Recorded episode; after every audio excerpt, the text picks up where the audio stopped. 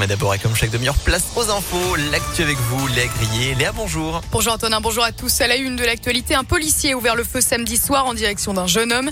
Il circulait à bord d'une voiture volée et menaçait de rouler sur un agent à terre. Ça s'est passé à Vienne, en Isère. Le conducteur, qui se dit mineur de 14 ans, a été placé en garde à vue pour recel, refus d'obtempérer et tentative d'homicide sur personne dépositaire de l'autorité publique. Après avoir essayé de prendre la fuite par deux fois, le conducteur a tenté de reculer sur le policier avant de perdre connaissance. Il n'aurait pas été touché par la balle tirée a indiqué la procureure de Vienne. Six nouvelles piqûres présumées à Lyon lors du festival réel qui se déroulait ce week-end au parc de la Fessine. Cinq festivaliers, une femme et quatre hommes ont repéré des traces de piqûres sur leur corps. Vendredi, une adolescente de 17 ans a été piquée à l'épaule. Ils ont tous été testés et ont réalisé une analyse toxicologique afin de retrouver de possibles traces de drogue.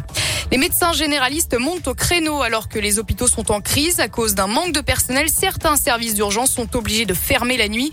Emmanuel Macron a d'ailleurs lancé une nouvelle mission d'un mois sur l'accès aux soins d'urgence non programmés et veut ensuite une table ronde avec tous les acteurs de la santé, dont les généralistes. Dans un communiqué, l'association des médecins généralistes fait une proposition. Avec des moyens et du personnel supplémentaire, il pourrait soulager les urgences en prenant en charge une partie des patients.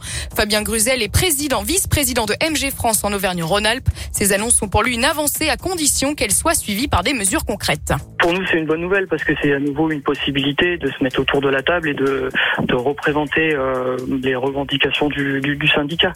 Ça fait longtemps qu'on informe nos, politiques sur la nécessité de mettre aussi le, paquet des mesures euh, pour renforcer le système de soins primaires. Parfois, on a l'impression que les travaux qui sont menés par euh, nos, collègues urgentistes, bon, ben, ils restent encore très euh, hospitalo-centrés. J'espère que dans ce rapport, il y aura une, un effort réellement de dialogue entre la, médecine de ville et la médecine hospitalière. Et que derrière, ça aboutira à des, à des aides, aux aides qu'on attend.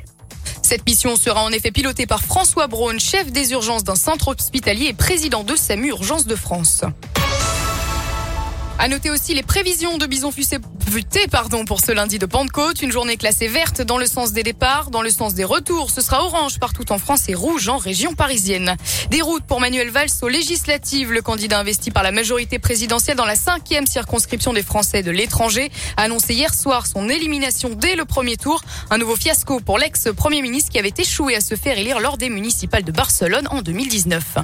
À l'international, elle était finalement là. La reine Elisabeth a fait une apparition surprise hier au balcon du palais de Buckingham pour le dernier jour des festivités de ses 70 ans de règne. Elle était restée à l'écart du reste de l'événement à cause de son état de santé. Et on termine avec du sport et la 74e édition du Critérium du Dauphiné qui s'était lancée hier en Ardèche avec la victoire de Wout van Aert à Beauchastel. Et on note également la belle 7 place du Rodanien Clément Venturini qui décroche le 5e top 10 de sa carrière.